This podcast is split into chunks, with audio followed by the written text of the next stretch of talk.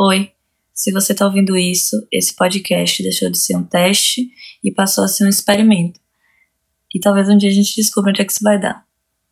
Não é miragem. Depois de mais ou menos um mês, eu acho. Tô gravando de novo. E eu tava num período de não querer falar. Porque para falar eu ia ter que pensar e demanda muita energia. É uma fuga consciente, né? Eu sabia o que precisava fazer, mas não estava disposta. Eu percebi que essa palavra consciente está muito ao meu redor o tempo inteiro. Eu acabei de usar e eu anotei como tema também, né? alguma coisa consciente. Vai chegar aí um dia. Dito isso, hoje eu vou falar sobre consciência. É curioso como, ao passar do tempo, conforme eu vou me conhecendo, é, experienciando novas coisas, conversando comigo mesma e com outras pessoas, eu vou percebendo como eu ajo, né, o meu modus operandi. Mas acho que isso é meio natural e geral também. Mas o que acontece é que, junto com essa autoconsciência, esse autoconhecimento, vem também uma perspectiva externa. Como eu sou atingida e abraçada por questões que não necessariamente partiram de mim ou dizem respeito a princípio a mim. Agora voltando para a parte do autoconhecimento, porque não é linear. Nossa, eu estava reassistindo o The Good Place essa semana, então vou ter que fazer uma referência. É tipo um Jeremy Bearimy. Tudo acontece e não acontece ao mesmo tempo. Então, voltando para a parte do autoconhecimento, também permite e possibilita que eu conheça as minhas falhas. As minhas falhas não, as minhas mentiras, as minhas farsas. Melhor. Permite que eu conheça as minhas farsas. Então eu me torno capaz de prever, talvez, né?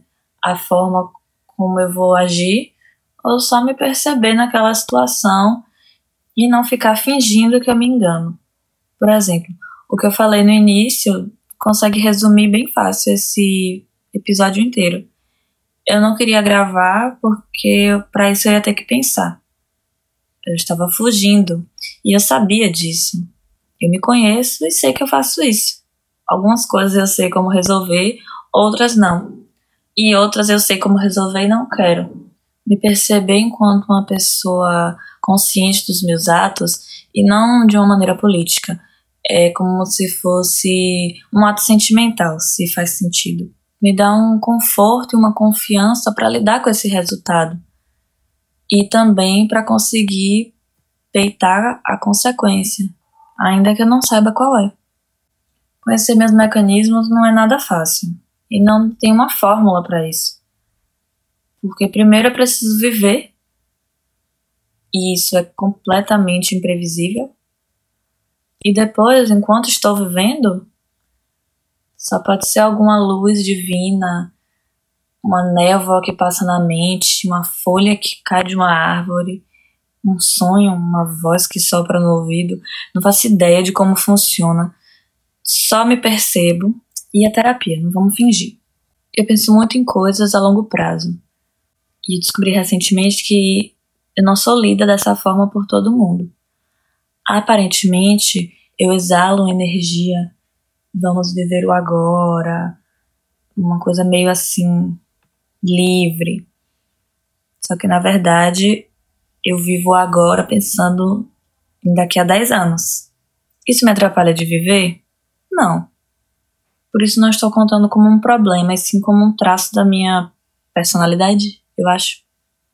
Acho que por isso, de pensar muito no futuro, a longo prazo, faz com que essa ideia de me entender em situações repetidas seja muito apetitosa e confortável, óbvio. Assim como várias outras coisas, é um conceito relativo.